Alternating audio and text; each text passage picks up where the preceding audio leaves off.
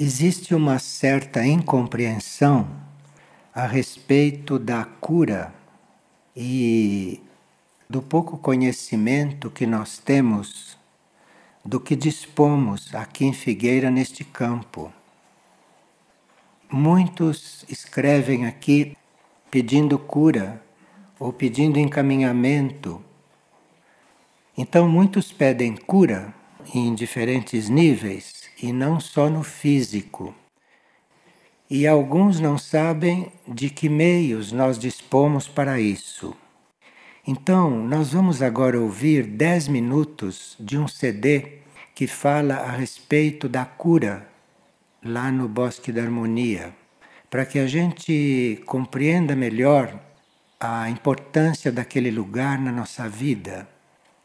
O Bosque da Harmonia é onde acontece a vigília permanente. E se nós frequentássemos realmente o Bosque da Harmonia, se nós estivéssemos lá realmente, não teríamos tantos males. Mas vamos ouvir esses dez minutos, não? Antes de entrarmos em outras perguntas das pessoas.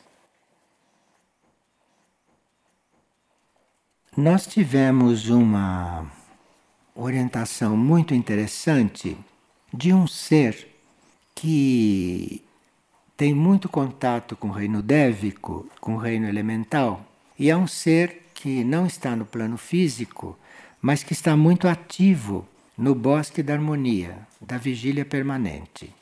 E como nós estamos vivendo momentos em que os planos de consciência estão se comunicando, então pode ir se tornando normal que um ser de um outro plano se comunique conosco, assim como nós nos comunicamos aqui entre nós.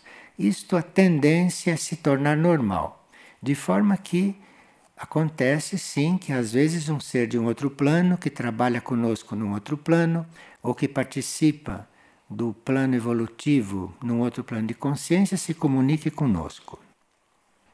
E este está ativo ali no Bosque da Harmonia, da Vigília Permanente, onde ele é um dos instrumentos, um dos, dos responsáveis pela manutenção e pelo desenvolvimento da energia de cura ali. E ele está nos dizendo que a manutenção da energia de cura e o desenvolvimento da energia de cura naquele lugar depende do absoluto silêncio na oca. Então, este ser ou esse agente da cura naquela área se anuncia como guiado e apoiado por Soin, que Soin é um regente de uma grande nave, como vocês sabem. Ele é guiado por Soin e ele diz que corpos energéticos, corpos sutis dos seres humanos, são levados para recintos de cura no interior daquele bosque. Isso sempre foi feito pelas naves, não? Nós sabemos disso. E isso está sendo feito também no âmbito daquele bosque. E ele diz que no bosque estão abertos alguns portais por onde penetram energias da nave alfa e que atuam num âmbito bastante amplo, incluindo o núcleo Soin e incluindo o Morro do Cristal. Agora, este ser nos convida a todos a cultivarmos a consciência de que existe uma hierarquia espiritual no planeta, de que existe a fraternidade branca, que é a hierarquia espiritual do planeta, e que essa fraternidade branca e que essa hierarquia espiritual do planeta conta com seres humanos para que a sua obra possa ser completada aqui na superfície. E ele diz também que ali no bosque da harmonia, alguns devas estão cuidando da cura, estão ajudando muito com os seus movimentos abstratos, com a sua pureza, estão ajudando muito a transmutação das mentes concretas. Isto é muito importante, porque muitas pessoas têm dificuldade em modificar o pensamento, em purificar o pensamento, até que esse pensamento vá se elevando, se elevando e seja um outro tipo de pensamento. não mais produzido por nós, não mais movido por nós, mas um pensamento que vai tocando uma mente superior e que aí naturalmente se torna criativo. Então, isso é muito complicado para as pessoas comuns, para as pessoas normais realizarem. Mas este ser está trabalhando exatamente ali no bosque da harmonia, na intenção de desenvolver essa transmutação de todo o pensamento concreto. Isto é muito importante para quem frequenta lá e faz vigília lá regularmente, porque aí pode colaborar com isto, não? Ou pode entrar conscientemente nesse trabalho. E também os devas que estão ali formam a coligação com a consciência soim, porque a consciência soim é muito elevada, mas os devas podem servir de ligação, porque soim, como consciência, tem uma consciência de regente. Soim não tem uma consciência humana. Então os devas estão ali para nos ajudar nesta ponte. E este instrutor que se manifesta, não? E se ele está se manifestando é porque é necessário e porque chegou a hora de nós colaborarmos de forma mais consciente, não?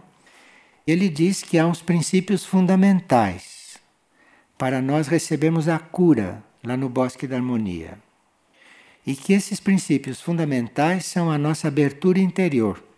Nós não podemos estar trancados nos nossos problemas, nos nossos assuntos, nos nossos núcleos pessoais. Nós devemos estar nos abrindo, estarmos abertos, arejados e termos um discernimento com respeito ao processo da cura.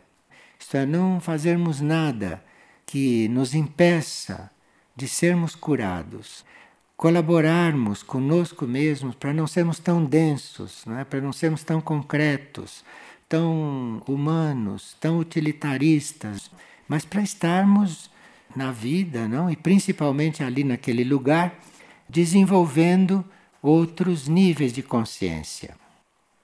Agora, que nós deveríamos preservar aquele bosque, cuidar daquele bosque, para que a manifestação dévica ali se confirme e se aperfeiçoe.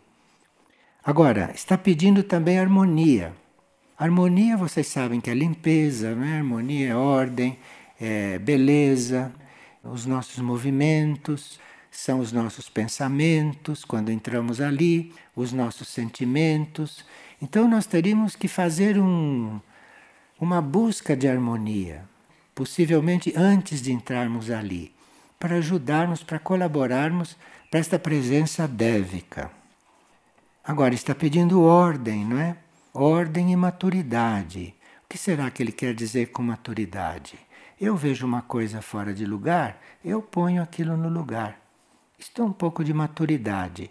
Agora, se eu vejo uma coisa que está fora de lugar e vou passando, isto é falta de responsabilidade com respeito a uma coisa que deve estar ordenada deve estar ordenada não só para nós, mas deve estar ordenada para o reino vegetal, para o reino dévico, para o reino espiritual, deve estar ordenado em benefício do espírito de vigília, em benefício do clima de vigília. Então há muitas coisas além daquilo que nós podemos compreender e daquilo que nós podemos perceber. E por isso então essas hierarquias se expressam para nos ajudar a perceber certas coisas. Agora, depois que a gente percebe, se prossegue transgredindo, aí isso já é um pouco grave. E a uma certa altura, quando são muitos a transgredir, é bom que a gente seja avisado que as hierarquias se afastam ou as hierarquias se calam. E aí então começa uma etapa descendente. Aí começa aquilo que se chama a decadência de um trabalho que ele chama a decadência de uma área ou a decadência de um centro.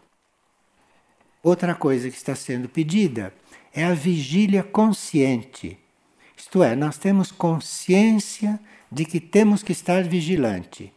Nós somos responsáveis pela vibração ao nosso redor. Nós somos responsáveis pela ordem nos ambientes que frequentamos.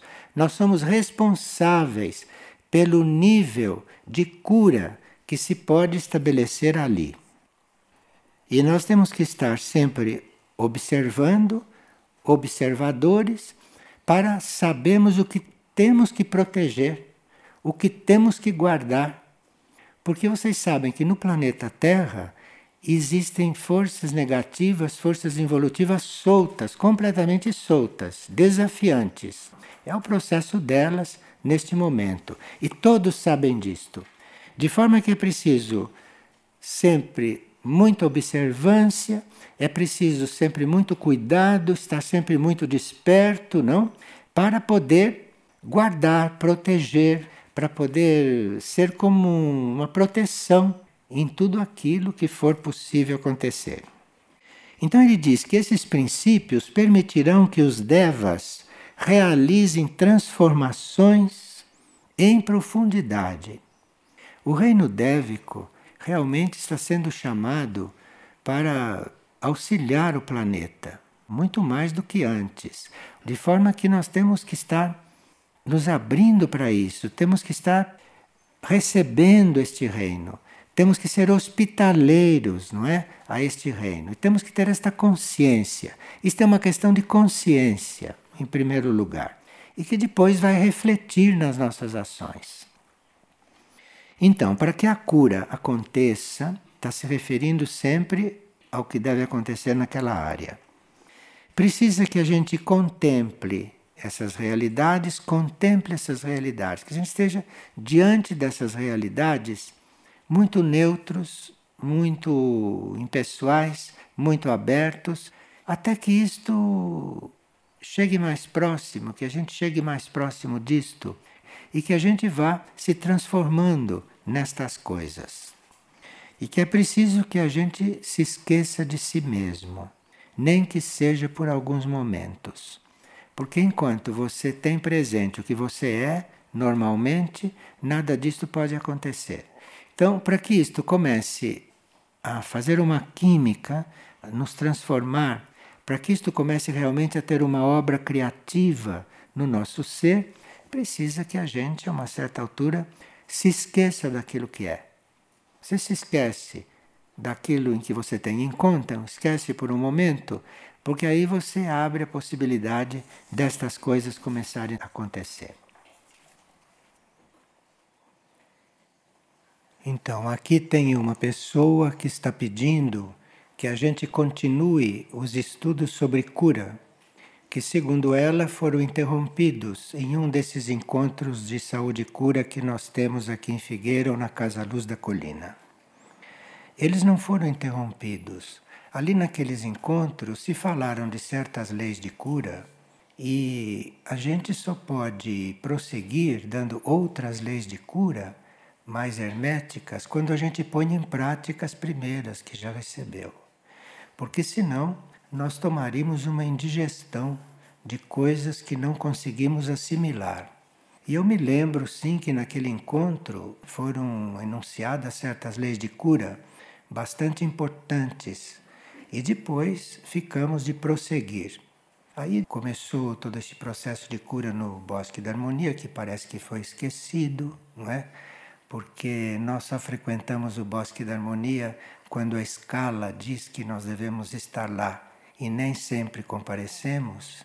Se nós não estamos na escala, nós não vamos lá, que não compreendemos o trabalho daquele bosque, não percebemos o que se faz ali e o que nós podemos ajudar, não é, que aconteça ali, como diz este CD que foi gravado há uns dois ou três anos.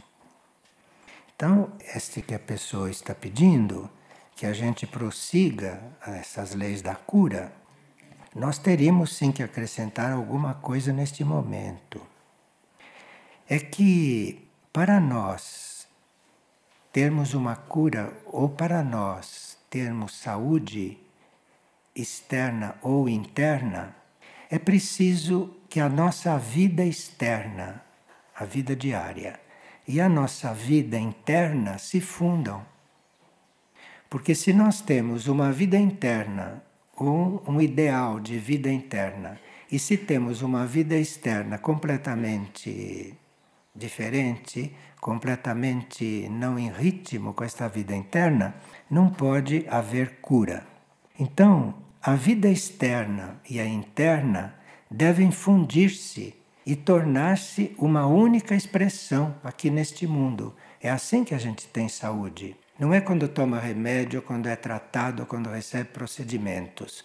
Tudo isto são apoios, mas não pode haver saúde, não pode haver harmonia, não pode haver cura se a sua vida externa não corresponde à sua vida interna. Se há um descompasso, se você na sua consciência interna já chegou a algum nível, a sua vida externa tem que corresponder, senão mais cedo ou mais tarde você vai precisar de cura. Vai precisar de cura, inclusive no plano físico.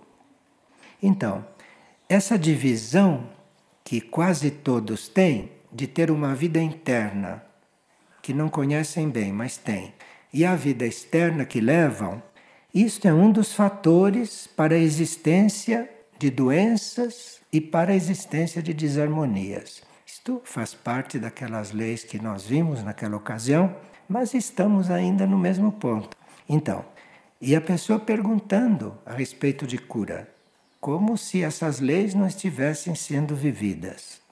No trabalho de cura, como nós sabemos, trata-se de unir a nossa vontade com a vontade do nosso espírito.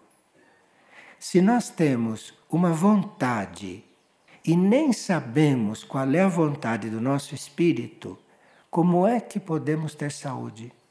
Como é que podemos estar sadios? Como podemos estar harmoniosos? A nossa mônada tem uma vontade e nós, aqui embaixo, temos outra. E muitas vezes nem queremos saber muito qual é a vontade da nossa mônada, porque sabe muito bem que da nossa vida não restava pedra sobre pedra, não é assim? Também isso já é sabido, isso também se falou naquele encontro de cura. Então, enquanto a nossa vontade for uma, aquilo que nos convém, ou aquilo que nós achamos que é bom, o que nós achamos que é bom pode ser péssimo mas nós achamos que é bom.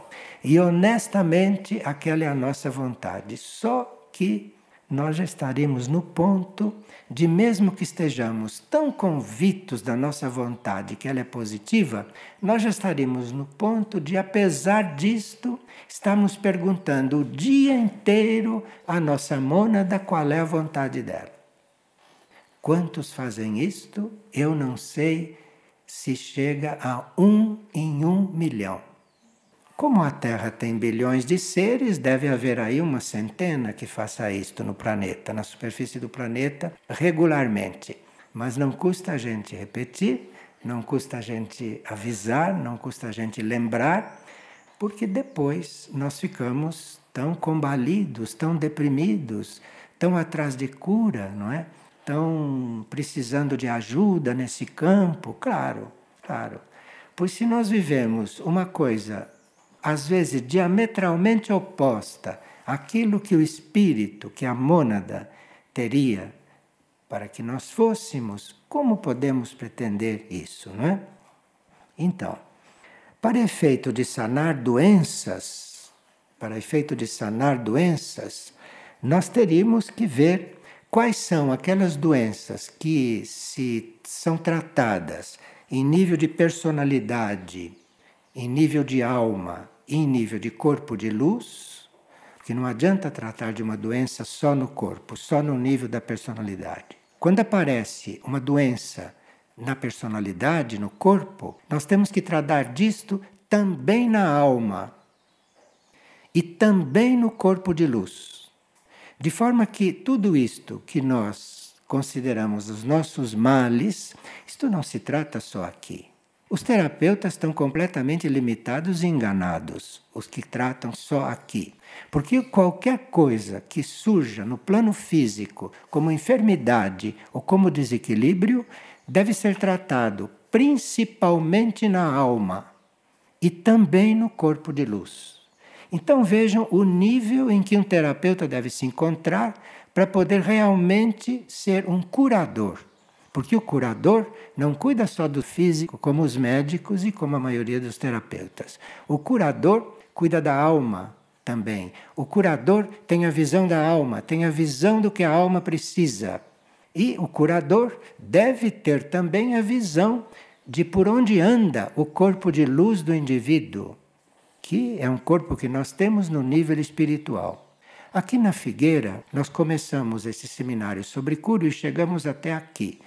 Esta parte final não falei claramente porque vi que não era o momento e que precisava se dar um tempo. Mas nós já demos um grande tempo e não vemos isto acontecer. Vemos todo mundo muito empenhado na cura física, muito empenhado na cura dos corpos, mas não é só isso. Nós temos que ver a alma. Já deveríamos estar vendo também o nosso corpo de luz. Desculpe, sabe, mas isso deve servir de estímulo e para a gente pôr as coisas no lugar já que uma pessoa está perguntando sobre o bosque da harmonia e sobre cura, porque é uma pergunta elementar demais para nós que já estamos com estudo iniciado sobre isso e com muitos CDs publicados. Então, para efeito de sanar doenças, isto que nos incomoda tanto, porque nós nos incomodamos muito com o espírito, nós nos incomodamos com a doença. Quando surge a doença, é aí que nós vamos começar a tomar providência. Então, para efeito de sanar doenças, nós temos que tratá-las não só no físico, mas também na alma e no corpo de luz. Mas como falar em alma, em corpo de luz, se nós temos uma vida completamente em descompasso com aquilo que é a nossa vontade interior? Então vamos começar por perguntar qual é a nossa vontade interior. Porque se estivesse sendo seguida, não estaríamos buscando o bosque da harmonia para cura. Não teria necessidade disso. Estaríamos lá para conviver com os devas e para cuidar das árvores, cuidar das plantas, cuidar dos reinos que estão lá dentro. Que lá dentro tem reino mineral, porque tem terra, tem reino vegetal, tem reino animal, porque tem inclusive uns animais que passeiam por lá às vezes, tem os pássaros e tem o reino dévico. Então ali é um lugar para nós realmente estarmos convivendo com os reinos da natureza e não irmos lá para cumprir um horário, para cumprir uma tabela de horário de vigília. Agora, se nós estamos na linha de sermos tratados, de sermos curados, personalidade, alma, corpo de luz, então começa em nós um processo superior de cura. E esse processo superior de cura, que nós todos precisamos, porque nem estamos com o processo elementar, correto, não? Esse processo superior de cura diz respeito a nossas mônadas e diz respeito também aos grupos internos aos quais nós pertencemos, porque cada um de nós pertence a um grupo interno de almas. E como as almas precisam de cura, os grupos internos precisam de cura grupal. Vem como estamos longe dessas realidades, estamos buscando essas coisas todas aqui, onde isso devia estar encaminhado. Eu estou falando nesses termos porque não há mais tempo a perder. Ou se fala nesses termos e nós seguimos, ou não sei o que vai acontecer, porque a qualquer momento, em 2012, a qualquer momento, vai acontecer uma transição não como a gente pensa e como a gente imagina, mas vai haver uma transição nesse sistema dos planos se comunicarem. E nós estamos neste ano, já fomos avisados disso também várias vezes, estamos neste ano de 2011 como um ano preparatório. Ano preparatório para essas coisas porque outras preparações nós já devíamos ter feito, outras preparações, controle da palavra e tudo isso, isso nós já devíamos ter feito. Agora, preparação neste ano é uma preparação para o 2012. Eu não sei o que vai acontecer no 2012, eu não estou falando de coisas concretas. Eu estou falando do trabalho que vai haver no 2012 de mais união entre os planos de consciência deste planeta. O que vai acontecer para isso poder ser possível, eu não sei. Tem muitas profecias, dizem muitas coisas. Mas o que deve acontecer em 2012 é que os planos de consciência estejam mais unidos neste planeta. Para nós não continuarmos a viver como humanidade nesta superfície da forma como vivemos, completamente desligados dos nossos planos superiores e enganados, iludidos que vivemos segundo a vontade dos nossos planos superiores. Se nós vivêssemos segundo a vontade dos nossos planos superiores, não estaríamos na situação em que estamos. Não estaríamos indiferentes à miséria do mundo. Não estaríamos em casa, sossegados, vendo televisão e lendo livros, sabendo que tem gente dormindo na calçada. Compreende? Compreende em que ponto nós estamos ainda? E como teríamos que nos mover? Como teríamos que sair desta inércia? Olha, eu estou falando de gente boa, hein? Estou falando de gente boa. Porque nós somos, modéstia à parte, pessoas boas. Nós somos todas pessoas boas. Se puser um dedo na nossa boca, nós não mordemos. Nós pedimos que o dedo saia dali, mas não mordemos.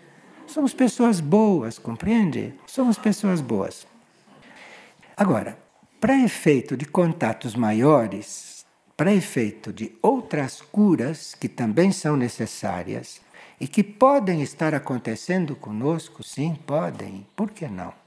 Porque se nós temos hierarquias de curadores nos dando orientação, se nós temos devas se nós temos curadores conhecidos como Muriel e continuam dar instrução, mesmo vendo que não estamos seguindo, vocês percebem o que está acontecendo?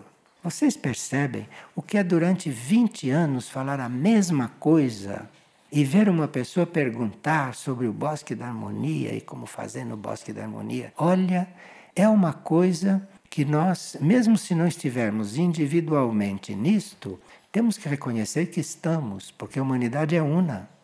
A humanidade é una. A humanidade é vista como um todo. Os irmãos superiores não nos veem só individualmente. A humanidade é una. Então, o que cada um de nós faz ou não faz repercute em todos. Repercute em todos. Nós não percebemos isto achamos que somos nós que nos repercutimos. Isto não é verdade. O que acontece conosco está repercutindo em todos e o que todos estão fazendo repercute em nós. Eu estive lendo uma coisa a respeito de um, certas forças que governam o mundo e vi que nós não temos a mínima consciência dessas forças que governam o mundo. E não temos a mínima consciência do que se passa conosco nessas estruturas nas quais nós vivemos. Nós não percebemos que isto é uma superfície de terra estruturada de forma que a gente não siga a vontade da evolução superior. Nós vivemos uma estrutura que não permite que a gente viva uma vida superior. Não permite. Uma estrutura na qual as pessoas têm que trabalhar para viver isto é uma coisa que não condiz com nenhuma, nenhuma vida superior. Nenhuma. Estou falando de uma coisa bem elevada. Não estou falando de coisas que nós fazemos no nosso dia a dia e que não tem nada a ver, não com vida superior, não tem nada a ver com vida decente, não tem nada a ver com vida sadia aqui na superfície da Terra. Mas nós precisamos também de contatos maiores e temos que conscientizar isto, partirmos para isso. Por exemplo, nós precisamos de contato com a nossa mônada, com o nosso espírito, porque ele também pode estar precisando de cura. E nós também temos grupos internos, grupos internos que são compostos de mônadas, são compostos de almas, são compostos de consciências, como nós que já estão nos níveis internos. E esses grupos internos também precisam de cura, não como nós aqui, curas tão elementares, mas precisam de curas sutis, precisam de curas nas mônadas, nos espíritos.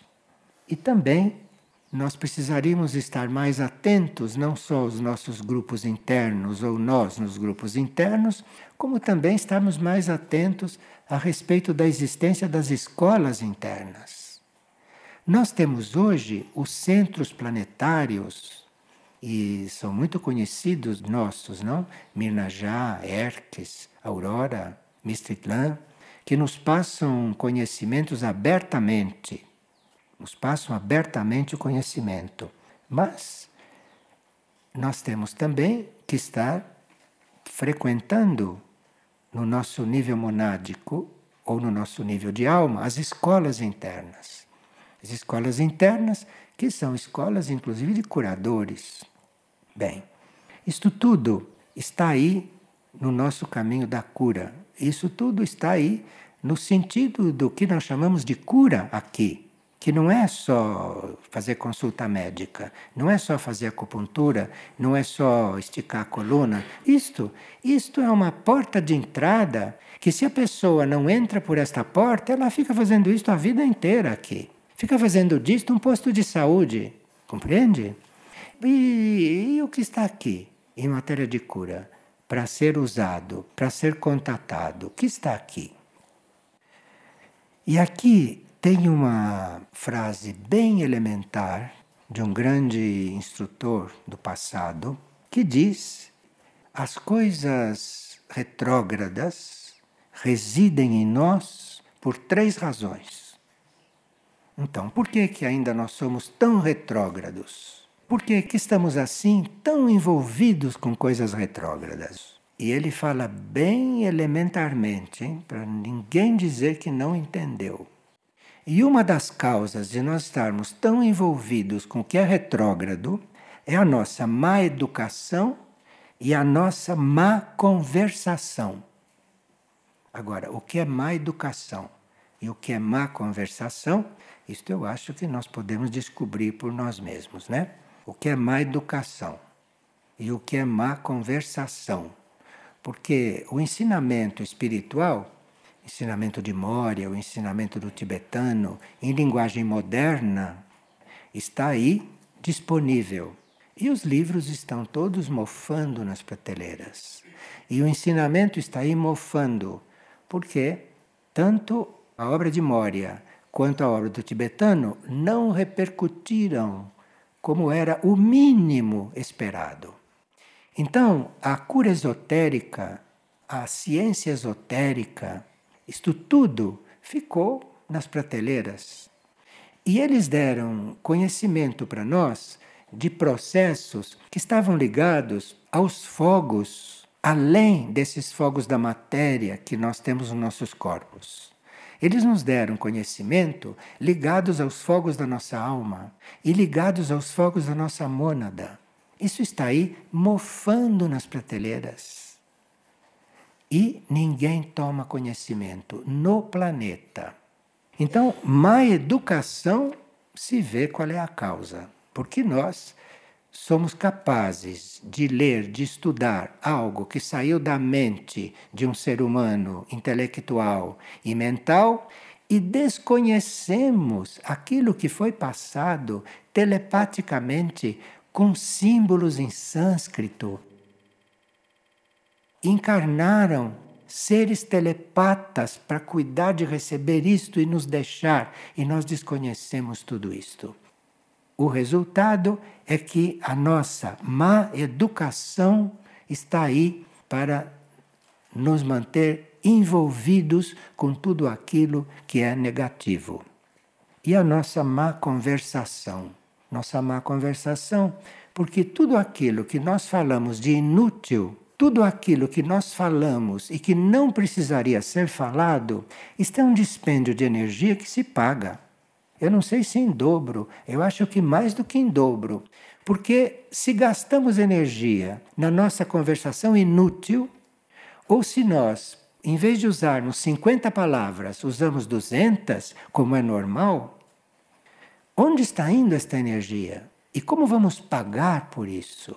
Vamos pagar não compreendendo as coisas. Vamos pagar não tendo a consciência dos níveis, dos planos onde temos que ser tratados. Então, o bosque da harmonia não significa mesmo nada para nós. Significa um lugar cheio de eucalipto, a gente vai lá para fazer uma hora de vigília, quando devia ser duas. Mas vamos lá fazer uma hora de vigília. Bom, o segundo são os maus costumes corporais. Nenhum de nós pode dizer que tem bons costumes corporais. Nenhum de nós pode dizer isto. nós não temos bons costumes corporais. E teríamos que examinar com nós mesmos, não é caso de estar repetindo, porque tem livros e livros, CDs e CDs, filmes, tem de tudo sobre como se deve tratar o corpo. Em todos os níveis de consciência isso está. Mas nós temos maus costumes corporais. Apesar de tudo isto, você vê gente de salto alto, você vê gente de cabelo tingido, você vê coisas que são normais, que são consideradas normais e que são maus costumes corporais. São costumes que levam o corpo a uma degeneração, a uma degeneração gradual. Então, só essas duas coisas. Porque quem aqui não tem salto alto? Até homem hoje tem salto alto. E quem não tem cabelo pintado? Não é? E quem que não passa lápis na cara? É, é uma coisa, é uma agressão contínua, entendeu? E que é normal, é normal. Os governos são sócios dessas cremerias. Os governos são donos destas coisas. Para que a gente fique no estado em que está, fisicamente inclusive. Porque é preciso que o nosso físico esteja nessas condições para a indústria do medicamento viver para aqueles que fazem aparelhos para cirurgia poderem fazer aparelhos cada vez mais sensíveis. É preciso que a gente esteja doente. Então, maus costumes corporais. E o terceiro item é o item de sempre: ignorância. Porque má educação vai acabar em ignorância. Então, esses são os três. Agora, como é que a gente vai equilibrar isto que está instalado? Porque está instalado Desculpe, eu estou falando assim porque estamos em 2011. Bom, então, tem coisas que podem começar a equilibrar isto tudo. E o que começa a equilibrar é uma coisa bem simples e clara, que se chama bom comportamento. Agora, eu não sei o que é bom comportamento para vocês. Bom comportamento, cada um deve saber o que é para si bom comportamento, porque isto depende do nível de consciência de cada um. Então, tem coisas que todo mundo considera bom comportamento e que não são bom comportamento deste ponto de vista.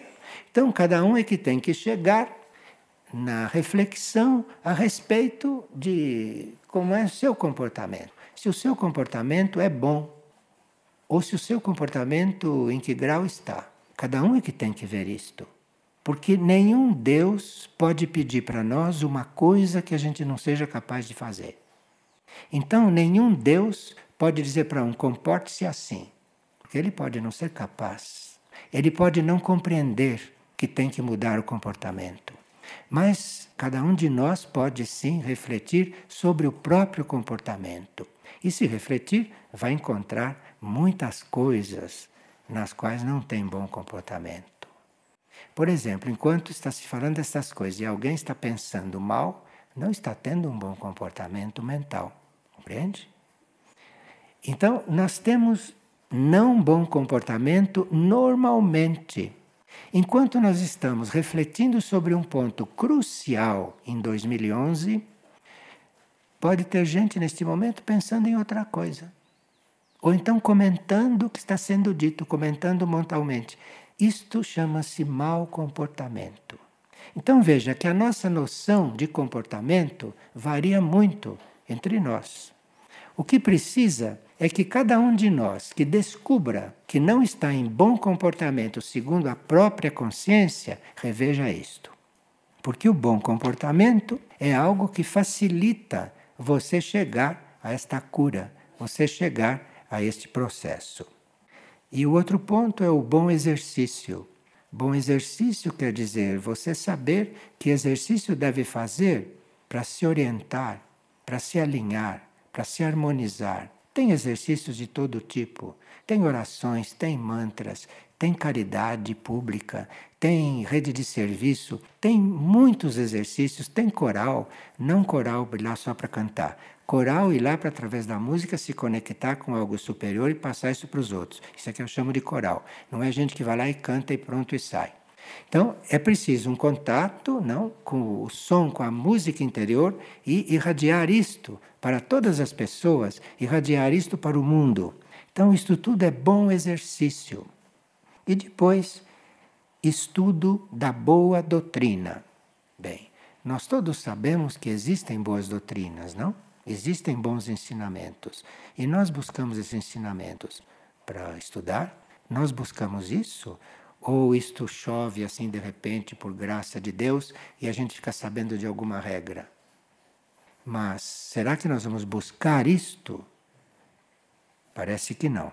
Isso chama-se estudo da boa doutrina. Qual é a boa doutrina? É esta ou aquela? Não. A boa doutrina é aquela que para nós é evolutiva. Então, pode haver uma boa doutrina para um e que para outro não seja. Não seja, porque ele não precisa daquilo. Ele precisa de outra coisa. E o que ele precisa, aquilo é a boa doutrina. É aquilo que ele precisa. E nós precisamos estar buscando isto. Porque se nós buscarmos, ela vem ao nosso encontro.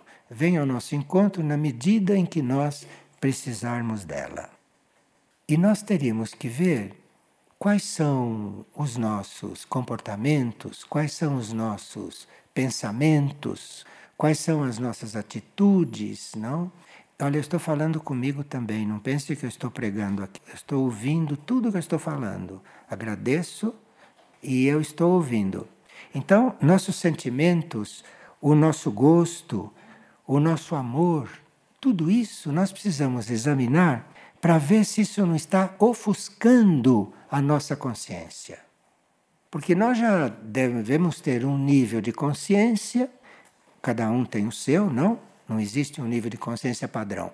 Cada um, no seu próprio nível de consciência, deve já saber se está neste caminho se está buscando esse caminho, se não está neste momento num estádio esportivo, mas está aqui buscando este caminho. Então, se nós estamos aqui, não estamos no estádio esportivo, nem ouvindo a novela da tarde e nem numa conversação dessas culturais ou nessas conversações humanas e triviais, né?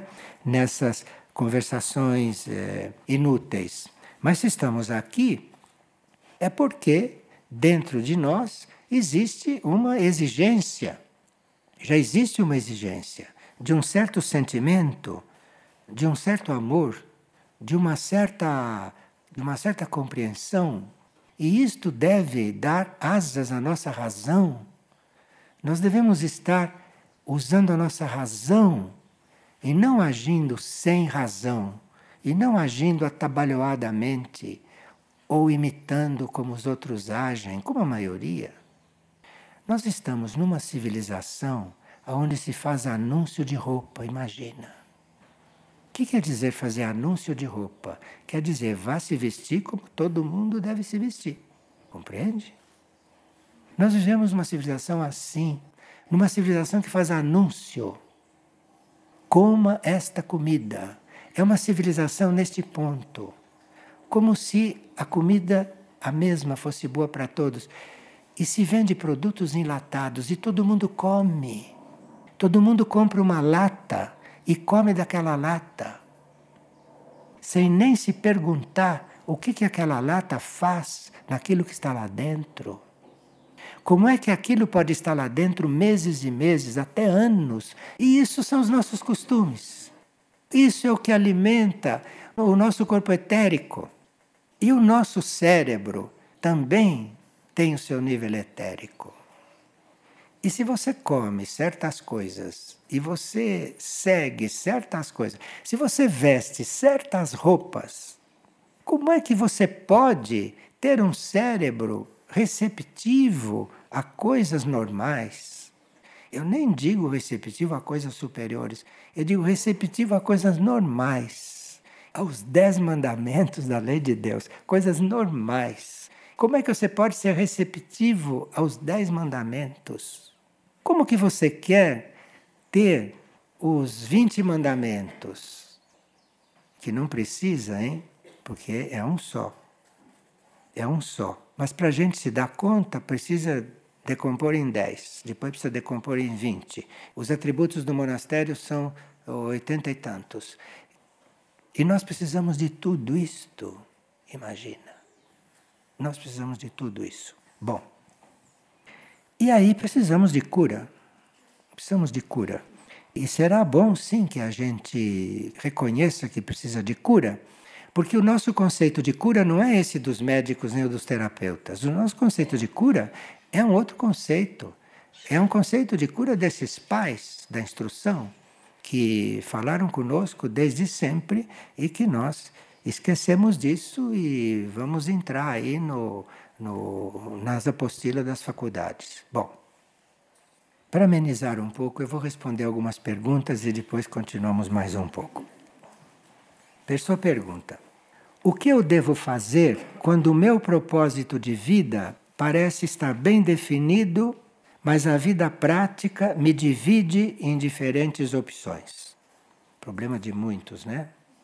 Meu propósito está bem definido, mas a minha vida prática me leva em diferentes opções. Bom, se o seu propósito estivesse realmente definido, não haveria vida prática que te levasse a fazer o contrário. Nós reconhecemos que em 99 casos em 100, nós reconhecemos que a vida prática leva a fazer o contrário. Mas são 99 seres que não têm um propósito realmente definido. Eles pensam que têm, mas não têm. Porque veja, no momento em que nós tivermos um processo definido, a vida prática ou cede ou racha. Se ela cede, é uma situação. Se ela racha, é outra situação. Mas como está, ela não fica. Mas precisa que o nosso processo seja realmente definido. Então, esta pessoa que está perguntando como é que o propósito dela, tão definido, encontra a vida prática que o leva a diferentes opções. Desculpe, é porque você está do lado da sua vida prática no fundo. No seu subconsciente, você está do lado da sua vida prática e não do lado do seu propósito. É porque o seu propósito, isto é, não temos propósito nenhum nós. Quem tem propósito é a mônada, é o espírito. É porque o propósito da mônada ainda não desceu o suficiente para você. Sim, você já sabe que existe um propósito. E se você estivesse vivendo esse propósito, a sua vida prática já teria ficado estilhaçada. É que não tem propósito definido, não. Ele está descendo, está descendo. Trate de atraí-lo e não de dizer que você já tem um propósito definido. Não seja assim tão orgulhoso e iludido. Você atrai esse propósito. Você já está começando a senti-lo? Atrai esse propósito. Diga: venha, venha, venha mesmo. E não se preocupe com a sua vida prática, porque ela não fica em pé. Isso se sabe de início. Quem tem propósito e continua com a vida prática como sempre foi, não exerceu o próprio processo. Pensa que exerceu, mas não exerceu tem que atraí-lo, tem que confirmá-lo, porque esta vida prática que se leva na superfície da Terra é uma aberração sem remédio. Não tem remédio para esta aberração. Por isso é que vai haver uma purificação total. Porque isto não tem remédio, isto é uma aberração que, se não for varrida, não tem remédio, não tem como. Então, propósito definido, não há vida prática que reja isto, não há vida prática que fique em pé. E isso seria para nós todos isso. E a pessoa pergunta: nos sonhos, podemos sonhar situações vividas em vidas passadas? Sim, podemos. Mas nos sonhos, nem sempre as situações de vidas passadas que nós vivemos são apresentadas nos cenários daquela vida. Entende? São apresentadas às vezes nos cenários de hoje e com a nossa roupagem de hoje. Então, tem muitos sonhos que as pessoas acham que não têm sentido e que são, às vezes, ecos de vidas passadas, que elas vivem nos sonhos com as roupas de hoje, com as situações de hoje, com os cenários de hoje, com a montagem de hoje, percebem? Então, pode sim, podem se haver repetições com outros vestidos e outros corpos que não eram os daquele tempo. Por isso, inclusive, que nós deveríamos dar um pouquinho mais de atenção aos nossos sonhos. Porque às vezes eu não nem anoto o sonho, porque isso não tem sentido isto. Onde que eu vivi isto? Que situação é esta? Pode ser uma situação de vida passada que você está vivendo com os trajes de hoje, com você como é hoje, no sonho de hoje, para você ter uma, uma rápida ideia do que certas coisas que se passaram. Agora, se você nem anota porque acha que é bobagem, se você nem anota porque acha que você não vive aquilo, você pode ter vivido aquilo. E o sonho pode estar dando um sinal de algo que você viveu, para você ver ali certas coisas que você já viveu. Tem sonhos assim, sabe? Tem sonhos assim.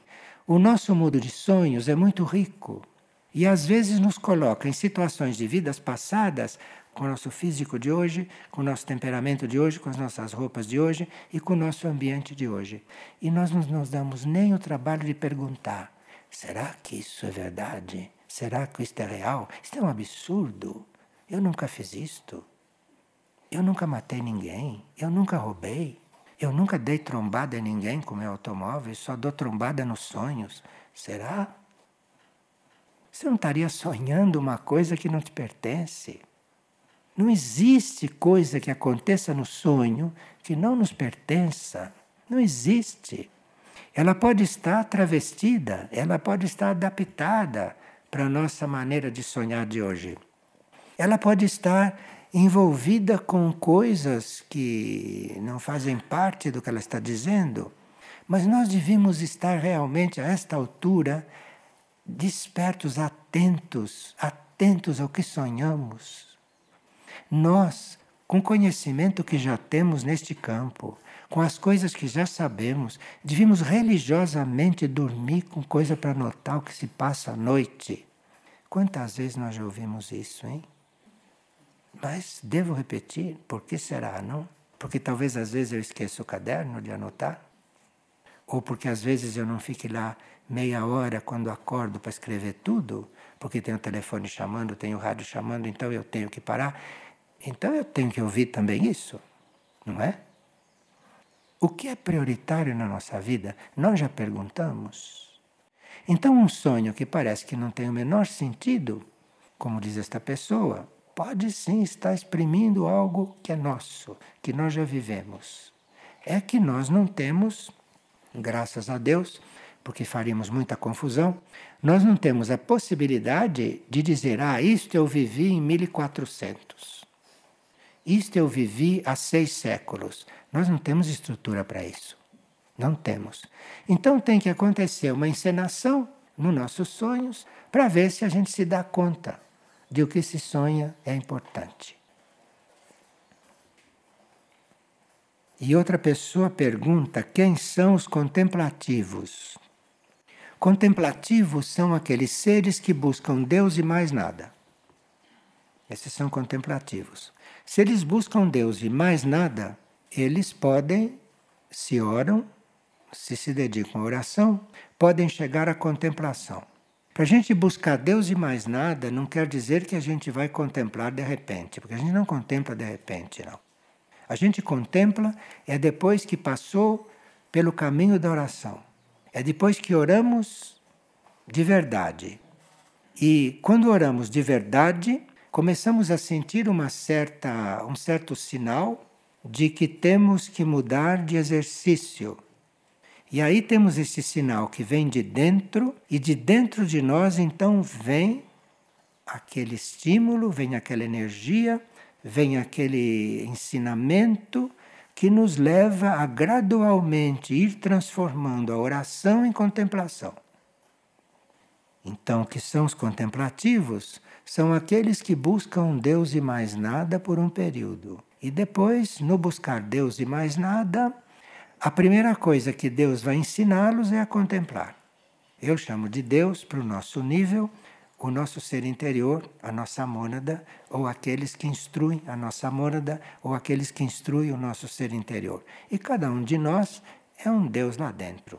Só que esse Deus não está ativado. E esse Deus é ativado na oração. E quando ele é ativado na oração, ele é levado a contemplar. E qual é a diferença?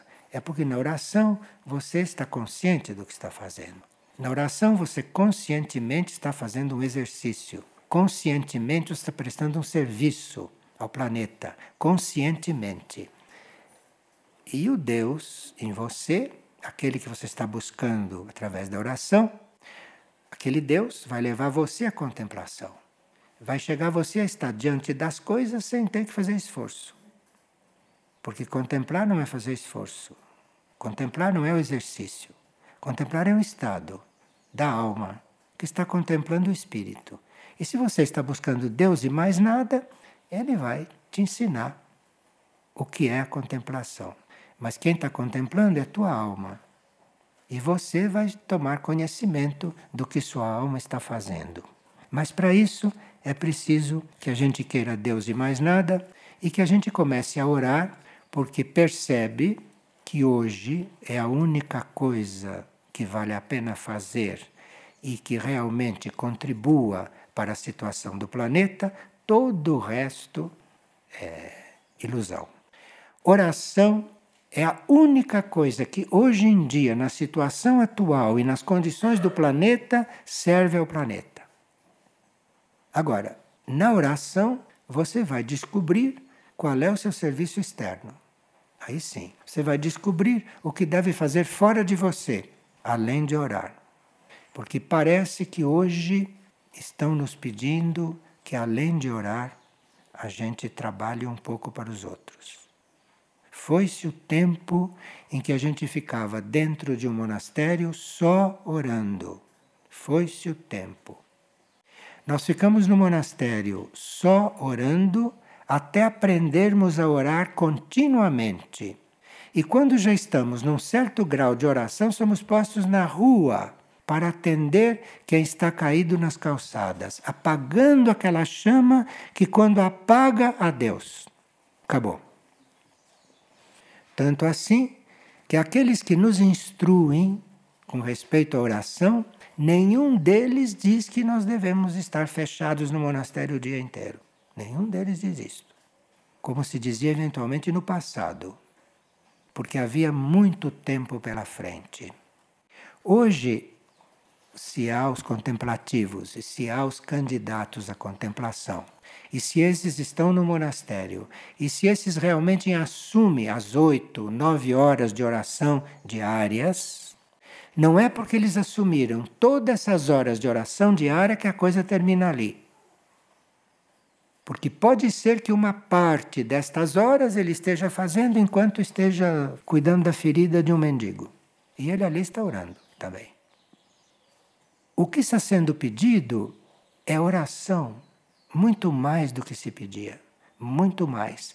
Porque realmente nós não temos ideia da situação do planeta, não temos ideia da nossa situação e não temos consciência de em que ponto nós estamos deste caminho evolutivo. Aonde ou nós vamos para um lado ou vamos para outro, porque não haverá meia medida.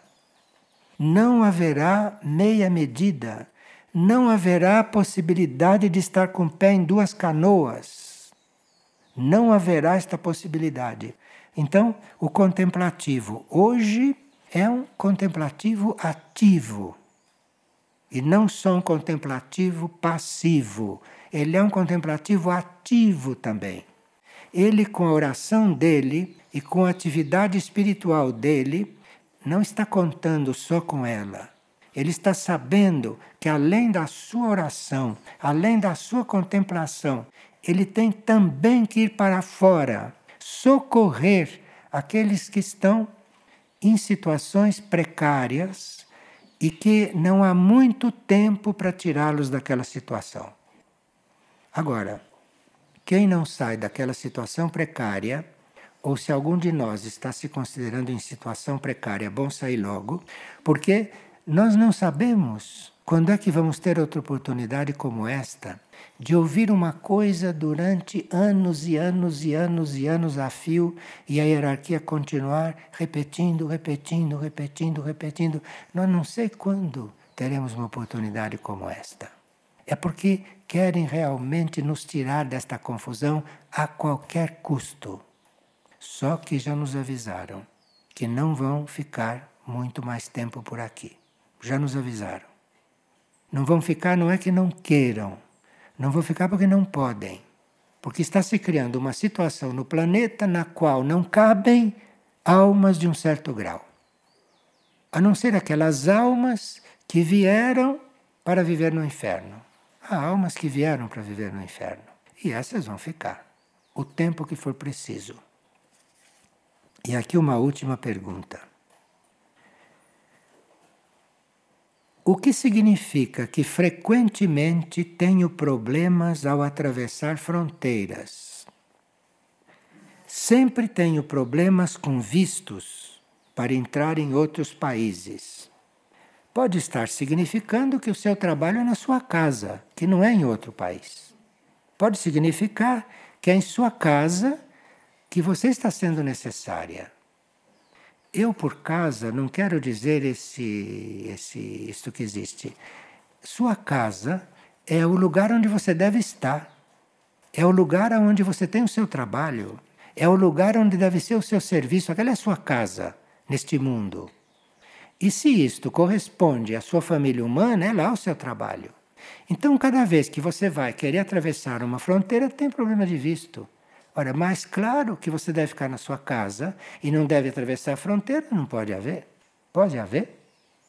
Cada vez que você vai atravessar a fronteira, o guarda te barra e você tem problema de visto. O guarda, se recebesse uma luz, dizia: vá para tua casa. Não atravessa essa fronteira, não deixo. É o que se passa na realidade. Mas a gente não compreende. A gente não sabe ler no livro da vida, compreende?